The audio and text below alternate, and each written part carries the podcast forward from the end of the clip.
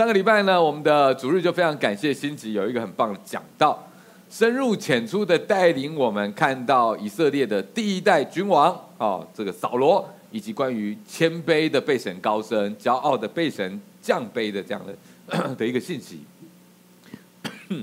今天我们将会看到扫罗的晚期，知道神已经要离开他了，然后另外立一位新的王大卫来取代他。之后他们之间有什么样的互动？我们特别会看到大卫是如何崛起，以及他如何面对他极度没有安全感的主管，就是扫罗。啊，大家就知道这这这一集呢，跟我们很多人都会很有关系的。好，那我们在进入内容之前，先一起来低头祷告。主要，我们感谢你，因为在这个地上，我们会看到很多不公义的事情，很多让我们觉得不开心的事情。然后很多的人呢，我们就会觉得他们怎么会这个样子？可是主啊，我们来到你面前之后，我们真的学习要用一个更高的角度来看这一切。所以主要帮助我们，今天我们每个人啊，我们呃，也许我们面对的状况看似不同，可是我们在灵里面的需要都是相同的。求你带领我们，好，我们今天的心是敞开的，我们眼睛是雪亮的，能够看见你要传递给我们的信息。这样祷告奉主的名求，阿门。好哦，首先我们先来看一看大卫。这个新一代的王他是如何崛起的？上个礼拜呢，辛吉做了一个这个曲线图，我觉得哎很好，很有意思。可能这个视觉学习的人哦，都很喜欢看到这种一目了然的这种图哈，很容易呢就可以了解扫罗一生的高低变化。虽然这个里面的每一个实际的数字都只是估算哦，圣经里面有一些线索，但是没有那么明确的数字。不过，你大概有一个概念，知道不同阶段发生的一些事情，已经很有参考价值了，也很适合搭配我们在讲故事的时候来看哦。今天呢，我们要把这个曲线图跟大卫崛起的曲线图放在一起来看，这当中有一段彼此有交叠的时候，正是上帝把前一个王扫罗要把他谦卑下来。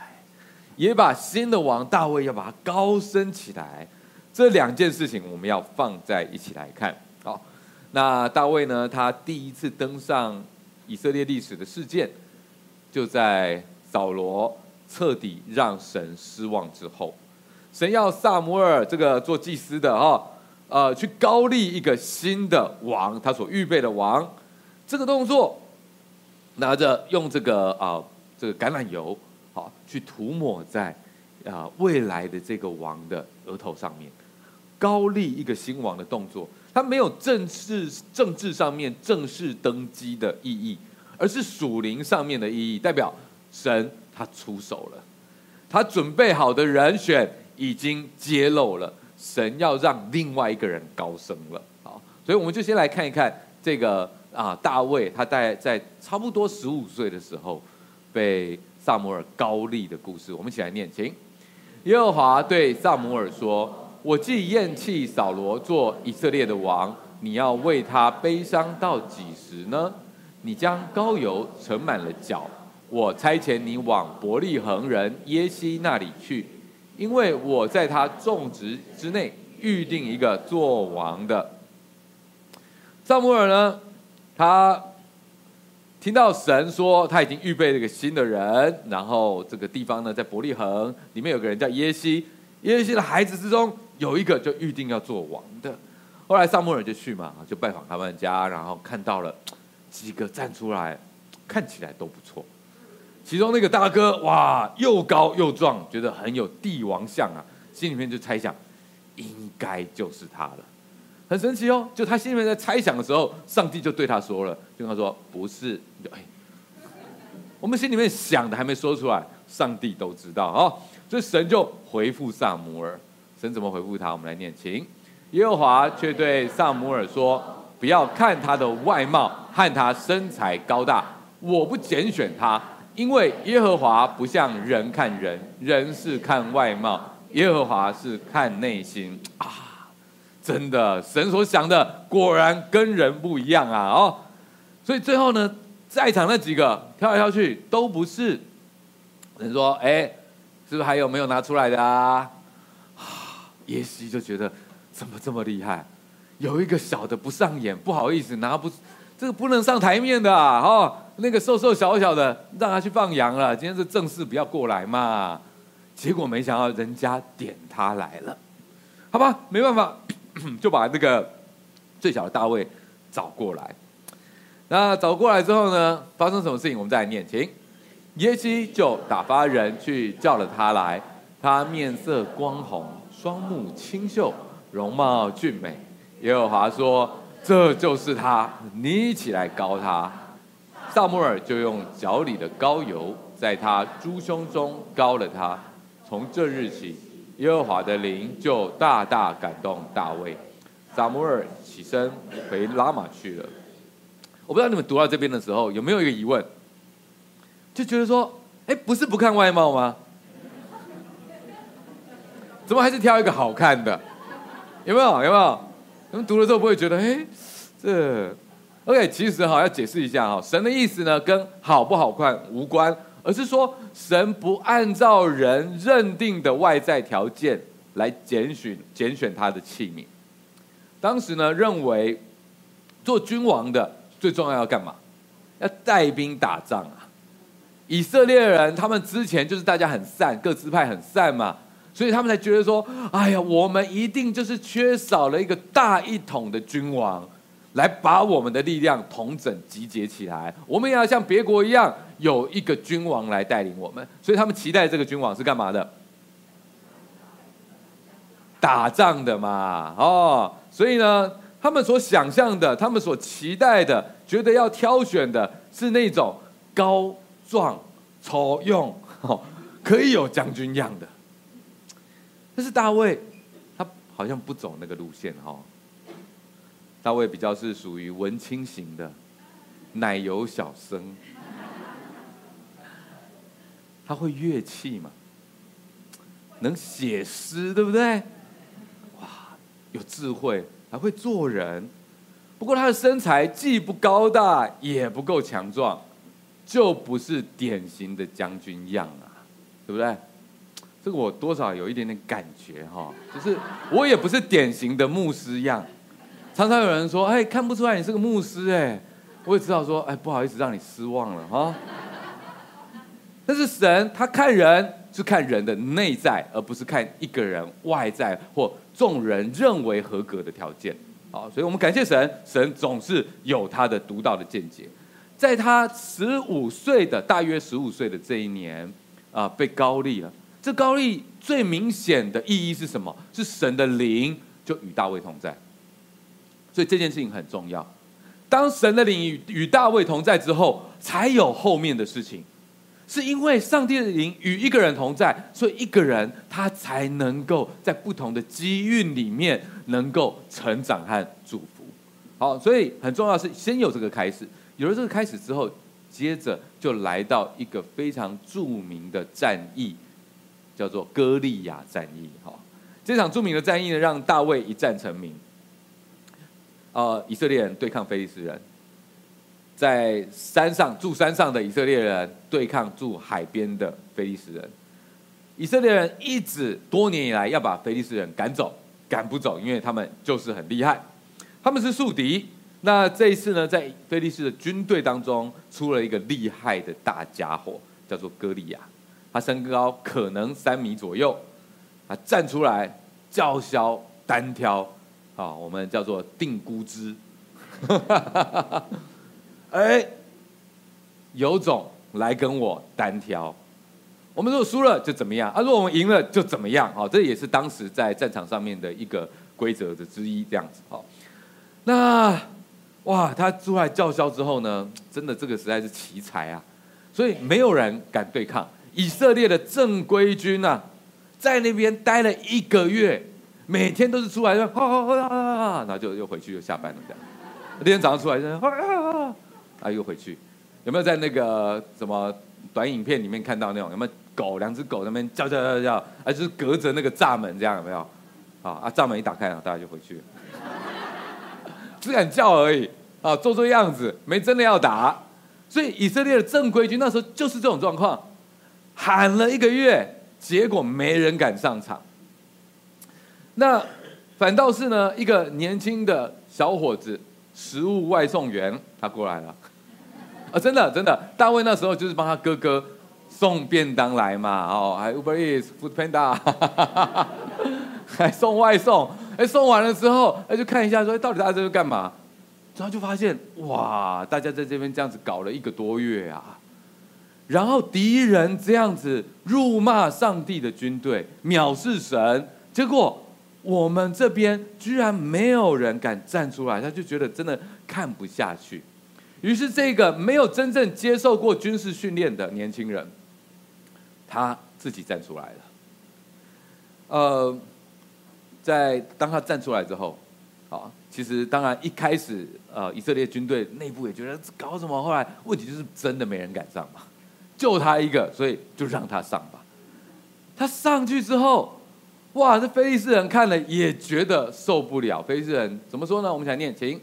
非利士人观看见了大卫，就藐视他，因为他年轻，面色光红，容貌俊美。有没有看到？面色光红，容貌俊美，在这边是一个贬义词啦。那个时代的需要，不用这种的啦。你长得好看，在场上面有什么用？那打仗你要强壮，你要厉害嘛，对不对？啊，结果非利士人想说，你们这么久搞了一个月，没有一个人敢。敢出来？你现在那么久，你就就推一个奶油小生出来哦，当我输脚嘛，对不对？快昏倒了，哇！所以真的他真的受不了，大卫送这个，大卫哦，就是受不了。那没想到大卫小归小，是个小钢炮，内心素质挺强大的，他如出生之犊一样，宣告：我靠的不是马首。而是信念，我这是为神而战。我也相信是上帝要帮助我们得胜。你要想想看哦，那么多人的期待哦，而且整个这个胜败就在你的这一次的对抗上面，这压力大不大？所有人就看着你一个，压力真的很大。而且你对抗的这个单挑的对手，显然就是个厉害狠角色，压力应该很大。一个没有练过武的人，非习武之人，但是他上场了，他却充满信念的，在对方对他的瞧不起当中，直接回应了对方。我们来念一下大卫对非利士人说的话：从你来攻击我开始，请你来攻击我是靠着刀枪跟铜戟，我来攻击你是靠着万军之耶和华的名。就是你所怒骂带领以色列军队的神，今日耶和华必将你交在我手里，我必杀你，斩你的头，又将非利士军队的尸首给空中的飞鸟、地上的野兽吃，使普天下的人都知道以色列中有神，又使这众人知道耶和华使人得胜，不是用刀用枪，因为征战的胜败。全在乎耶和华，他必将你们交在我手里。很有信念，没在怕的。结局我们都知道了，大卫呢用他甩石的击拳啊，一发命中歌利亚的额头，歌利亚倒下，非利士军队溃不成军。大卫呢也成为了以色列的民族英雄。从此呢，大卫就这个入宫啊，直接被接到宫中。然后呢，所有的以色列人几乎都成为他的粉丝。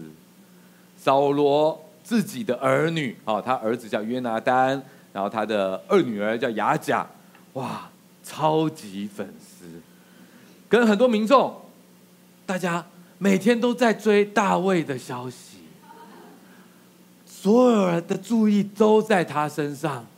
今天他打了几发全雷打。他又做了什么？就像现在所有的体坛新星一样，每天的新闻报道都是他。OK，那嗯，我们看到这个过程哈，很有趣哦。这个大家是如何在迎接大卫的？我们来念这段，请约拿单从身上脱下外袍给了大卫，又将战衣、刀弓、腰带都给了他。扫罗无论差遣大卫往何处去。他都做事精明，扫罗就立他做战士长。众百姓和扫罗的臣仆无不喜悦。大卫打死了那非利士人，同众人回来的时候，妇女们从以色列各城里出来，欢欢喜喜打鼓击盘，歌歌唱跳舞，迎接扫罗王。众妇女舞蹈唱和，说：扫罗杀死千千，大卫杀死万万。扫罗甚发怒，不喜悦这话，就说：将万万归大卫，千千归我，只剩下王位没有给他了。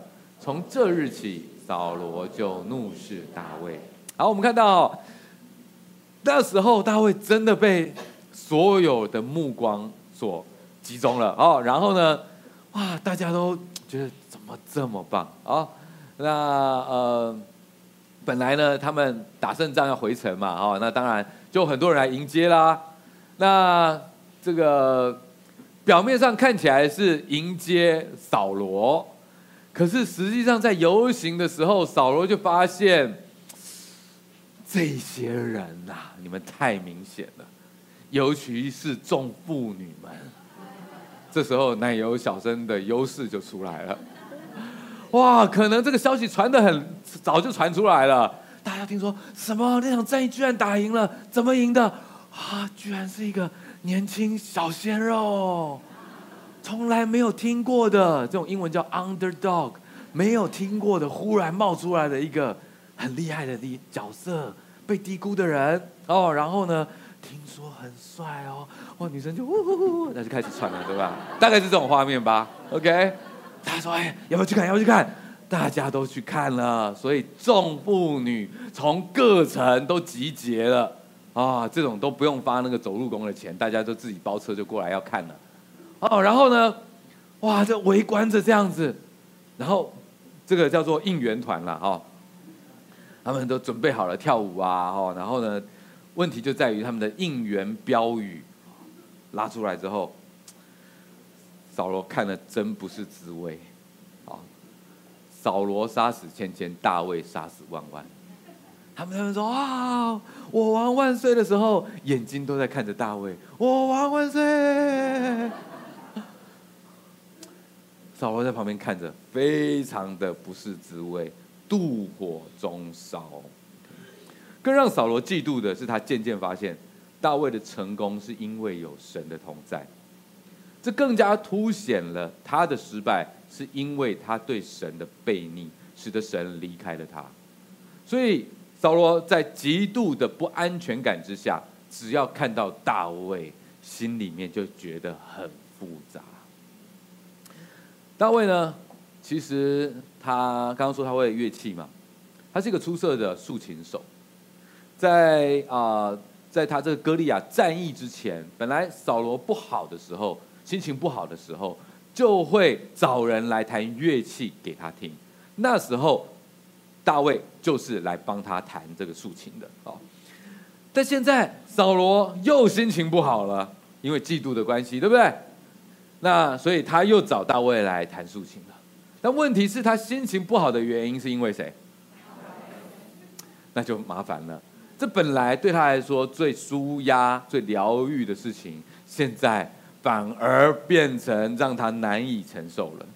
所以有一次呢，大卫正在弹琴，然后听着听着，扫罗就哇，怒火中烧，忽然就把长矛丢向大卫。他说：“我要把大卫你钉在墙上。”各位，这就是那个恶主管啊，当他要搞你的时候，他会说的话。我看我怎么把你钉在墙上，就是这样的情况。OK，那大卫躲开来了，矛并没有击中他，哦，他事实上也躲了好几次，挺不容易的。现在大卫呢，他知道他自己在宫中需要非常的小心。扫罗其实一直在想办法杀大卫，他曾经说过哦，那个打败非利士格利亚的，我会把女儿许配给他。其实你想想看。扫罗他本来应该打胜仗要觉得很开心的，而且他还意外收了一个民族英雄哎，明日之星在他的麾下，那本来要做他的女婿的，他本来应该是双喜临门才对，可是因为大卫的爆红激增的粉丝哈，特别是女粉丝，哦，扫罗就觉得真的不是滋味。OK，他本来要让女儿许配给大卫，后来呢，搞了很久，啊、哦，都很挣扎，不是很想。后来他想到，哎，没错，这件事情我应该做，我再加上附带条件，说可以娶我女儿的，娶啊、呃、这个米甲，好，呃，但是呢，你必须先杀死一百个非利士人才可以。哇，之前毕竟是一对一，只是另外那个一很大嘛，对不对？现在要他一打一百啊，哇，叶问都不一定可以成功，对不对？他说：“你这样，他心里面就想着，你这样子，你大概就会死在战场上面了。好，那就我就开心了。没想到大卫是一打两百，最后是大胜回来，所以扫罗没办法，只好把女儿这个嫁给大卫。”总之呢，就是一直在重复这样的一个戏码。扫罗找机会要杀大卫，反倒是他自己的儿女约拿单跟米甲一直想办法在帮大卫。根据撒母耳记二十章的记载，扫罗甚至差点因为愤怒要杀死自己的儿子约拿单。那时候发生什么事情呢？大卫的名声继续在上升，然后约拿单在他的父王面前。为他不在场的好朋友大卫辩护，于是扫罗就开始火冒三丈，更加公然的针对大卫。然后在一次的用餐当中，扫罗将他的怒火完全倾倒在他的儿子约拿单身上。他就这样说：“你这顽梗悖逆的妇人所生的。”我觉得圣经翻出来都已经比较文雅了，原文应该就是脏话之类的。骂他骂他儿子啊，耶西的儿子就是讲大卫，若还在世间活着，你和你的国位必站立不住了啦。他是该死的，所以他的意思他非常清楚。本来约拿丹应该是有机会继接任他做以色列的下一个君王，可是看大卫这样的趋势，看上帝的指示，他觉得他儿子很危险啊！你这狗儿子还不振作！现在去做人家粉丝，帮人家说话，你行不行啊？基本上大概是这样的意思。看我怎么打死你，老爸扁你之类的哈，就是这种状况了。OK，坦白说是家庭悲剧啊。约拿丹他回答说：“到到底大卫他有什么该死？他做错了什么事情，是让扫罗更加的气疯了，拿也再次拿出长矛要来刺他。”之前可能大卫跟约拿单说：“哎，你老爸疯起来很恐怖，他会拿长矛来刺我。要不是我躲得快，我现在已经不知道在哪里了。”那时候约拿单可能不相信呐，觉得我知道我爸是不开心，但是应该没有这么夸张吧。这一次他知道了，连他这个当儿子的，光是因为帮大卫辩护，就被拿长矛要来戳死了。他知道他爸是认真的。他爸也真的是要发疯了。OK，当然，可能家庭里面的冲突，很多人都会遇到。可是到了这种程度，父亲向儿子直出长矛要杀了他，几乎杀了他，这就很少见了。从这段圣经的历史当中，我们也学到另外一个令人遗憾，可是是有价值的人生教训，就是我们发泄怒气的时候。我们对象其实常常是我们身边最亲近也最爱的人。我觉得扫罗的情绪失控，是因为他没有办法处理自己内心的失望跟挫败。他知道自己失败了，所以把希望寄托在儿子的身上。没想到神却兴起了大卫。扫罗他不敢对神生气。但是又不想接受神的管教，于是把所有的怒气先是发在大卫的身上。当儿子站在大卫那边的时候，他也就把怒气发泄在自己的儿子身上。整个这种暴怒跟恶毒的想法，会使人猛烈攻击自己身边亲近的对象。这时候最先受害的，往往是自己所爱和最关心的人。很遗憾的，这也常常是很多中年男人在面对自己走下坡的时候，可能会跟儿女之间出现的冲突背后的来源。当男人发现爬不上去了，可能要被取代了，真的就会觉得没有价值感跟安全感。这样的感觉是合理的，但是他继续发展下去的东西是可能非常恐怖的，因为越是没有安全感，人就越容易跟人比较，然后把一开始对自己的失望，通通发泄在身边亲近的人身上。看他们，就都挑不满意的角度来看，常常对他们说负面的话。弟兄们，我们真的要在神的面前站立的稳，才能够给家庭最好的保护。我们不需要是家里面最成功、最优秀、最会赚钱的人，但是我们要深信，我们在天上的父亲。他从来不拿我们跟别人比较，不看我们的成就高低，我们的价值感跟安全感是在耶稣为我们上十字架的时候就已经确定了。神爱我们，用重价买回我们，把天上所有的产业跟我们分享，这就够了。如果扫罗他有来自于神的安全感。他大可以欣赏神所拣选的年轻领袖，默默的帮助他、祝福他。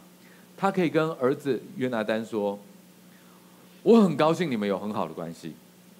老爸过去虽然做错了一些事情，但是神还是恩待我们。他没有让我们断绝。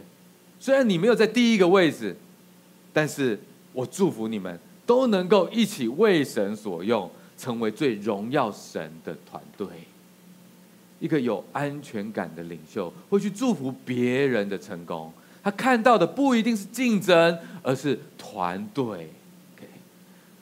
不过因为扫罗他就不是这样嘛，哦，所以呢，这位超情绪、超难搞的主管，他一直在挣扎，一直不肯放手，也就给底下本来应该是优秀的接班人艰难的考验。我们接下来要来看一看。很难啊，大卫他一直在做向上管理，非而且他的向上管理可能面对的是最艰难的局面。他知道他自己是神要拣选的接班人，可是到底他要怎么去接？好，这当中的细节，神并没有清楚的告诉他每一个步骤，OK，也没有一开始就把完整的这个计划就告诉他。有时候我们也是这样子，我们知道我们最终会得胜。但是我们并不知道中间会发生什么事情，呃，但是他的状况很挑战，因为大卫的主管他有最高的权限，常常发疯，认真要杀死他，他到底该怎么办？如果我们在一个比较小的团队里面、小的环境里面，我们面对一些。哇，上面的人，那毕竟我们在权限上面有很多东西，我们没办法控制。我们已经常常觉得很无奈了，又被针对的时候，哇，更加的挫折。更何况他是在一个等于是一个集权的环境里面，最有 power 的那个人直接针对他。你可以想象，这样的人应该觉得，呃，我直接放弃比较快。怎么可能去对抗他？还要向上管理？保持微妙平衡，这太难了吧？是死了感觉痛快一点，对不对？大卫呢，其实他做了蛮做了蛮多努力，他也是先试着待在宫中，做他能够做的事情，就像刚刚我们所看到的，把每一个交办的事项都做好。该带兵出去的时候，他都答应了，他也避免正面跟扫罗冲突。甚至请扫罗身边重要的人帮忙沟通，我觉得他已经做蛮多了，这已经是很好的向上管理了。可是扫罗还是要公开说要除掉他，所以这种状况之下，他再不逃走，他就死定了。于是大卫开始了一段逃亡的历程。大卫他甚至逃到了敌人的阵营里面，因为那所谓最危险的地方，也是最安全的地方。或者躲到旷野的山洞里面，就算是在这样窘迫的状态，也吸引了一群人来跟随他。我们来念这段经，大卫就离开那里，逃到亚杜兰洞。他的弟兄和他父亲的全家听见了，就都下到他那里。受窘迫的、欠债的、心里苦恼的，都聚集到大卫那里。大卫就做他们的头目，跟随他的约有四百人。这也蛮神奇的。他逃的时候是一个人静悄悄的逃，他不希望有任何的迹象让扫罗认为他在叛变，所以所有他所主动做的事情都跟叛变无关。他大可以绝望到我干脆叛变好了，可是他没有哦。好，那这些人都是自己来的，他们就是听见大卫这样，他们心里面就觉得大卫真是太惨了。我们也是同样的感觉，哎，就来投靠他。人越来越多，也不算少，也有四百人了，算是我们差不多整个台北教会的人数啊。哦，所以也是蛮特别的。我看到这一件事情，就是有神的同在，就算资源全部都被剥夺了，看起来路都没了，但就是能够历劫重生。当我们走神喜悦的道路。其实往往也不是一帆风顺的，谁会跟大卫说你是一帆风顺的？没有，但是却在各样的缺乏当中看见神的供应。我想神同在所表现出来的最重要的特征，不是我们就顺利了。很多时候我们会觉得，哎，哇，我这件事情好顺利，被祝福，哎，一定是上帝跟我们同在，好，没有问题。但问题是，当我们开始不顺利的时候，我们就觉得啊，一定是神不跟我们同在。没有哎，事实上，这个时候你最需要神的同在哎。神同在所表现出来的，不见得是顺利，而是在你看起来缺乏当中，仍然有神他及时的供应。大卫是这样。保罗，新约的这个传道人保罗，他也是这样的体验。难怪保罗他说：“我做上帝喜悦的事情，我也是被神所呼召，上帝跟我同在了。可是我有一路顺风吗？没有，神仍然跟我同在。我怎么知道神跟我同在？不是因为我都顺利了。”而是在我每一个缺乏当中，每一个看起来走不走不出路的情况之下，上帝为我开路，上帝及时供应。我在这一切当中看见了，哇，真的有神嘞！神真的跟我同在耶！不是你每天心情很好哦，很开心，早上起来都是梦想叫我起床，所以神跟我同在，没有。很挑战，每天都很挑战。大卫很挑战，保罗很挑战。这边任何人问说你要不要跟他交换，你都说我不用，谢谢，对不对？可是神有没有跟他们同在？神的同在是什么样的感觉？我们一起来念，请。我们有这宝贝放在瓦器里，要显明这莫大的能力是出于神，不是出于我们。我们四面受敌，却不被困住；心里作难，却不致失望。遭逼迫却不被丢弃，打倒了却不致死亡，身上常带着耶稣的死，是耶稣的生也显在我们身上。就是这样的一种体会和感觉，来说明上帝真的是跟我们同在的。所以大卫在那段时间虽然很辛苦，可是他知道上帝仍然跟他同在。可是真的很难。对他来说，更难的事情是一些无辜的人因为他而死了。这时候人可以变得非常愤慨的。你明白我意思吗？那个在搞你的人，他不止搞你，他连其他无辜的人都搞死了。你这时候会怎么样？为了我自己，我可以忍，对不对？为了那些人，我觉得我不能忍。真的发生这样的事情了。因为大卫的关系，有一个祭司被误会，啊，被人家抓耙子，哈，打打小报告，啊，误传说那个祭司是在帮助大卫叛变。结果扫罗一听之后，就决定杀全家，把那祭司他们一家八十五个人全部都杀死。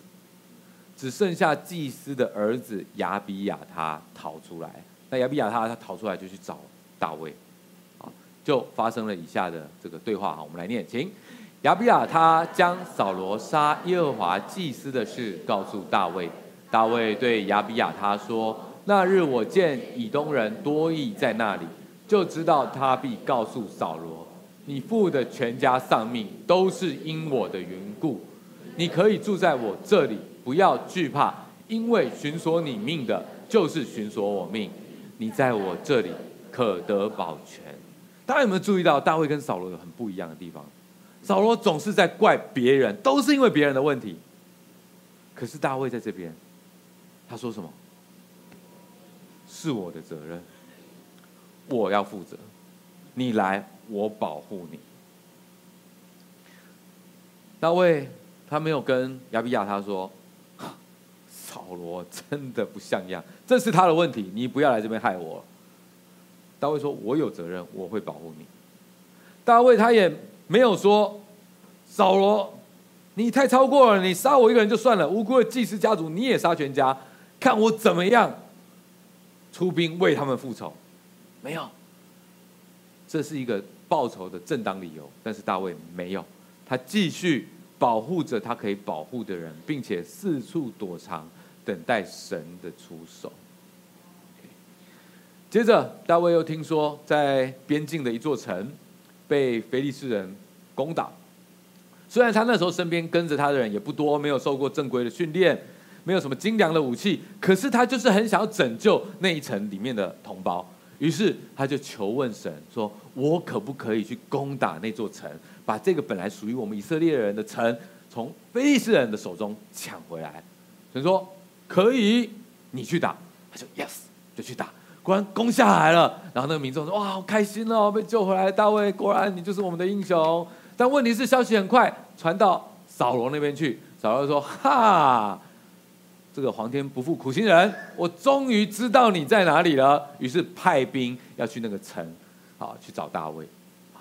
大卫也很快听到消息了，人家这个发兵过来了。现在看起来是在一个安全的城里面，他到底该留在城里还是该走呢？于是他又这个求问神的旨意，问神说：到底这个城的居民会不会把他交出去呢？神说：哎，一定会。如果你是大卫，你心里面会不会觉得有点不平衡？哇，我平白无故，我也是一个好在在外面跑路的人。我看你们这样子，我就来救你们。我救完你们之后，你们现在又来背叛我。哇，他可以很不平的，对不对？但是大卫他没有这样子，他知道了之后，神的旨意之后，他就安安静静的带着他的人马离开了。也不为难那城里面的居民。大卫他没有在急躁当中自己做决定，反倒是每一件事情都仍然寻求神的旨意。你知道，很多时候我们在低潮的时候，我们会因为情绪很糟，我们就只看我们的感觉做决定。我们也许状况好的时候，我们就啊，这很属灵啊，所以我们问意见，我们祷告，求神的旨意，好，没有问题。但往往我看到太多人，就是在你情绪低落的时候，一直在做错误的决定，没有寻求神，太可惜了。那就是我们最需要神的时候啊！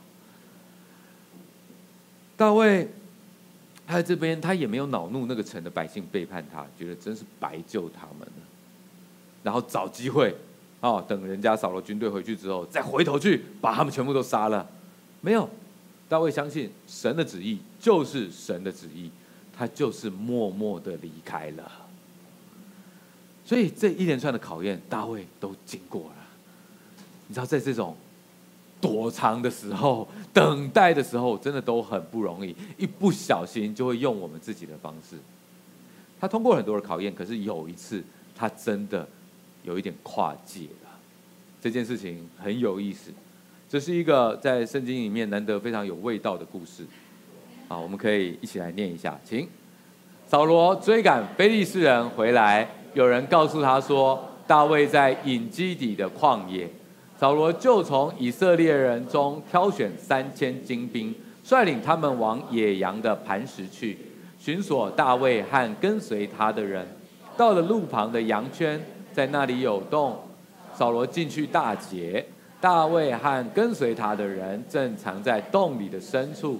跟随的人对大卫说：“耶和华曾应许你说，我要将你的仇敌交在你手里，你可以任意待他。”如今时候到了，大卫就起来，悄悄的割下扫罗外袍的衣襟。大卫跟跟随他的人，他们就躲到这个山地区，然后里面就有很多洞，山洞哦，然后他们躲在里面。那扫罗也得到消息，然后越来越锁定，就越来越靠近了。哇，这情况真的蛮紧张的。真的，怎么这么巧？怎么这么巧？扫罗就在这个时候觉得啊、肚子有点不舒服，找个山洞方便一下。怎么就这么巧？大卫跟他跟随的人就躲在这个山洞里面。那个地方的山洞有大有小，所以不见得能够容纳所有的人。但是就是这么巧，扫罗躲进去的就是大卫所在的山洞，还有可能还有他身边最亲近的一些人。好，那呃，扫罗完全没有意识到。这有什么问题？上厕所嘛，而且还上大号，当然是一个人去了哦。啊，所以在那边正在关键时刻，所以可能要把他的外袍哎披一下，然后应该就在躲在一个石头的旁边，很有可能就在石头的另外一端，大卫跟他身边的人感觉到了，是一个。关键的时刻了，到底该怎么办？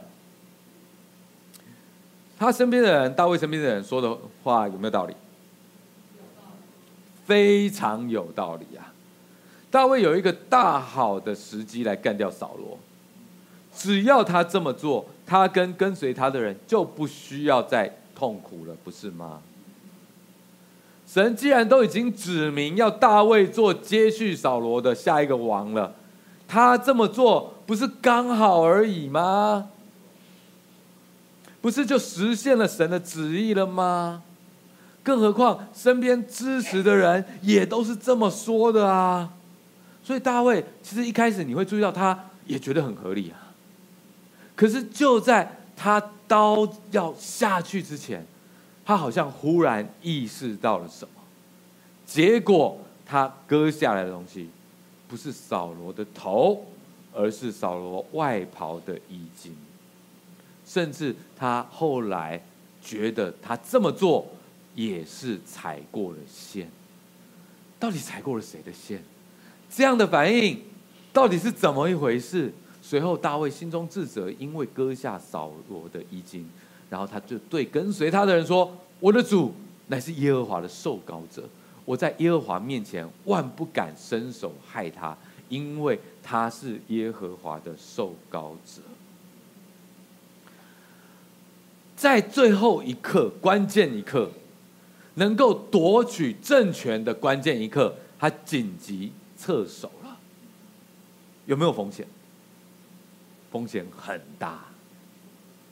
对于敌人来说，敌人现在就有机会要做什么就做什么了。对于他跟随他的人来说，他做的事情完全可以让他们觉得失望，甚至让他们觉得你这一个领袖怎么这么孬啊？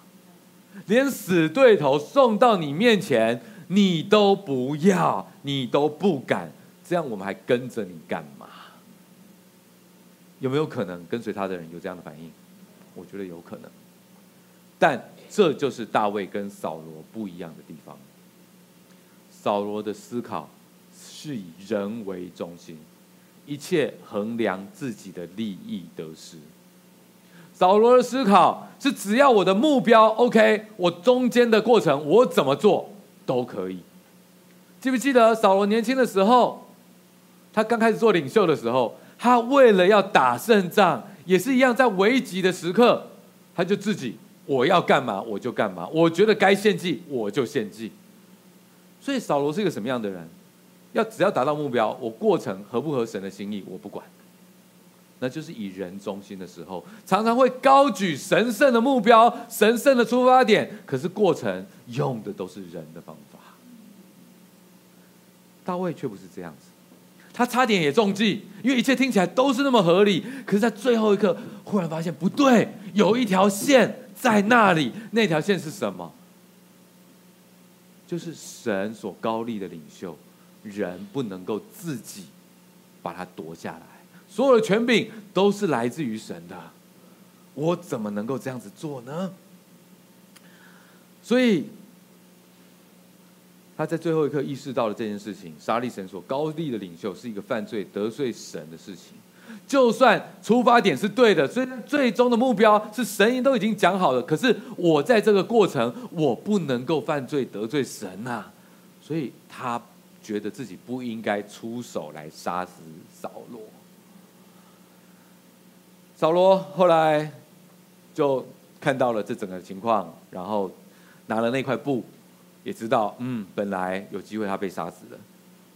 呃，他是这样子来追杀大卫，可是大卫却这样放过他，放过他，他自己大为感动。他对大卫这样说：“我们来念经，你比我公义，因为你以善待我，我却以恶待你。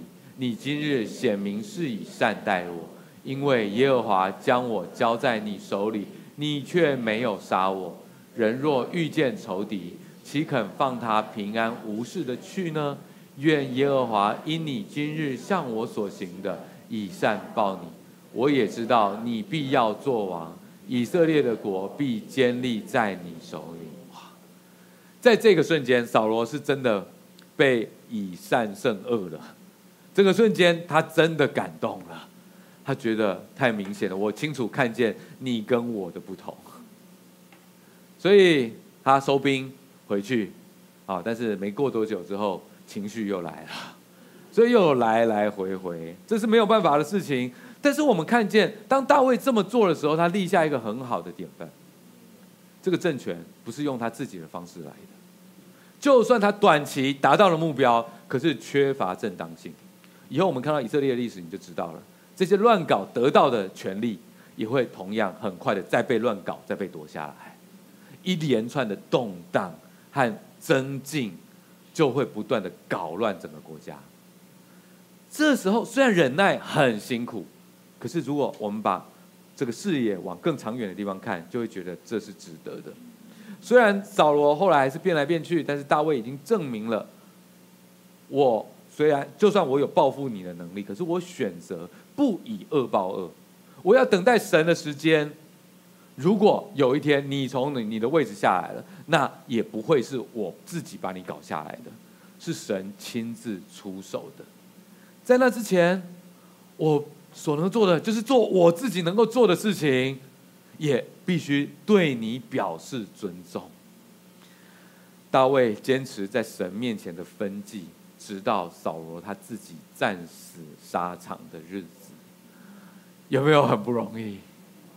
如果想到在我们身边苦待我们的人，有时候我们觉得忍一个月都那个气都要岔了，更何况大卫在这个过程大约是忍了十多年的时间，人家是要杀了他，以及有这么好的机会他能够报仇，他都忍下来了。各位，大卫的心让你想到了什么？大卫的心让我想到我们主耶稣基督的榜样。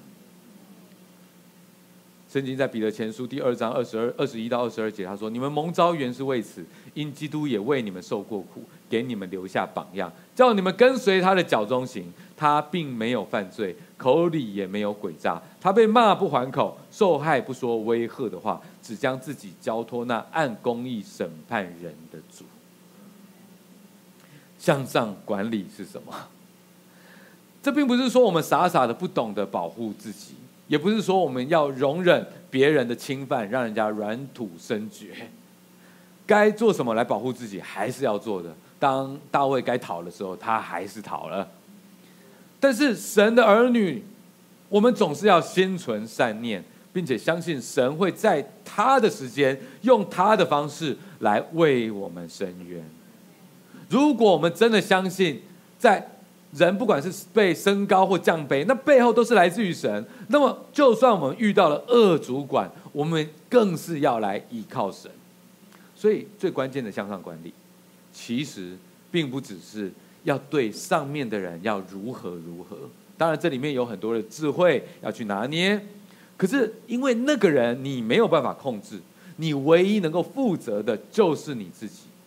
所以在困难、不公平的情况当中，要仍然保持自己，你对自己、对别人有无亏的心，不因为受伤而变成自己讨厌的样子，这真的不容易哦。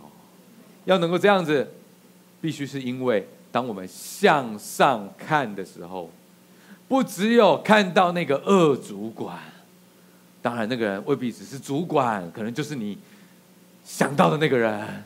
当你晚上睡觉的时候，眼睛张开向上看啊。你就会看到那个人的样子了，就让你哦，好难受啊！不要只有看到他，还要看到更上面的，是一位全知全能、既公义又慈爱的神。所以最极致的向上管理，就是深信最上面那个好的会替你处理你上面那个烂的。你要做的向上管理。就是常常看着最上面的那个好的，那个昨日、今日、明日都是一样的好的。他的荣美，他的尊贵，他的全能，他的全知，他的一切都让你羡慕，让你感动，让你平安。这也是为什么我们常常要在一起敬拜。因为我们越是敬拜他，我们越是认识他，我们越是仰望他，我们就越有能力看到在他下面那些，虽然看起来还是在我们上面，可是很糟、很烂、很恶那些人，以免我们自己因为看着那些烂的，结果变得跟他们一样。愿上帝帮助我们，享受也操练。每一次我们在敬拜他的时间，单单的敬拜他，单单因为他的柔美，而让我们感受到平安。每当我们觉得在这个世界与恶的距离已经越来越近的时候，我们抬头仰望；当我们与那永远的善的距离是更加的靠近的时候，那是唯一我们能够胜过这地上的恶。今天最后，让我来为各位祷告。我想全人神，我们太需要你了。当我们在骂别人的恶的时候，主啊，我们其实要向你坦诚，我们心中也有很多的恶。主啊，那不是靠我们的意志力，靠我们的过去的经验能够摆脱的。